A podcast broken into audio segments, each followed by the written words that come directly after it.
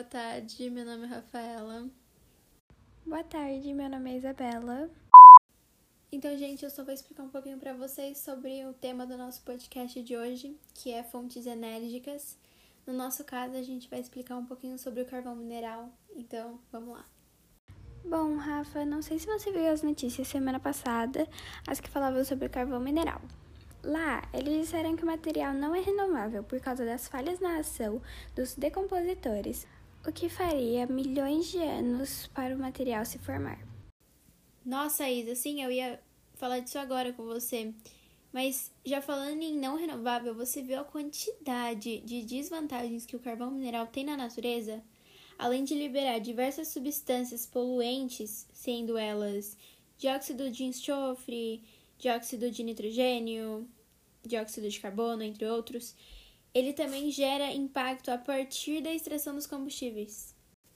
Então, eu sei que a gente não tá falando de petróleo, mas eu vou dar um exemplo que aconteceu há um tempo atrás e agravou muito o mundo inteiro, que foi o aparecimento de manchas de petróleo no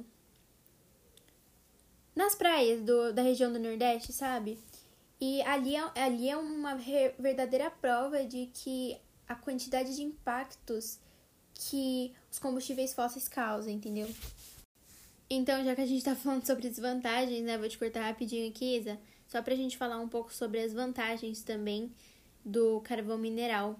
Então, o carvão mineral, comparado a diversas outras fontes de energia, apresenta um melhor custo-benefício e o carvão mineral apresenta uma eficiência enérgica muito grande.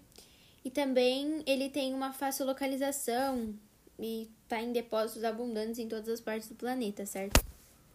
Nessa mesma notícia, disseram que para obter o carvão mineral é necessário fazer mineração em céu aberto ou subterrâneo. E eu também vi que carvão mineral é muito utilizado por termoelétricas, já que essa fonte é mais abundante de energia e possui custos menos elevados. E já que a gente está falando sobre as termoelétricas, funcionamento e tal, vamos explicar um pouquinho sobre a geração de energia a partir do carvão. Então, um grande exemplo de locomotiva que usavam carvão para o seu funcionamento era a Maria Fumaça, que antigamente eles usavam só carvão porque era uma fonte de energia barata, vamos dizer assim, mas também que rendia muito, vamos dizer assim. Então, o que acontece? Vou explicar de uma forma bem simples e rápida.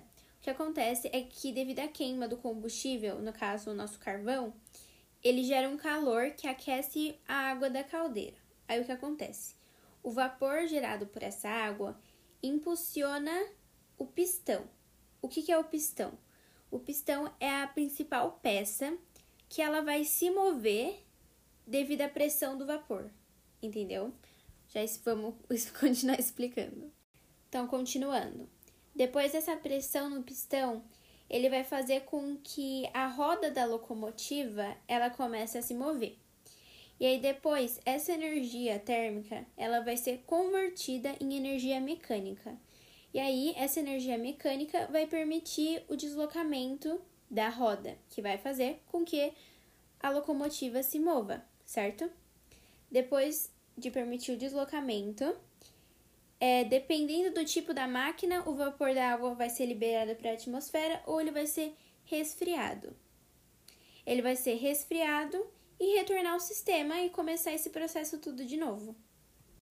Ai, gente, lembrando, só para explicar, se o vapor se perder para a atmosfera, foi para a atmosfera. Já se a água for resfriada de novo, para essa água ser reaproveitada, ela vai para uma caixa, uma caixa mesmo, que chama-se condensador, que lá ela vai ser resfriada para ela ser reaproveitada pela máquina de novo.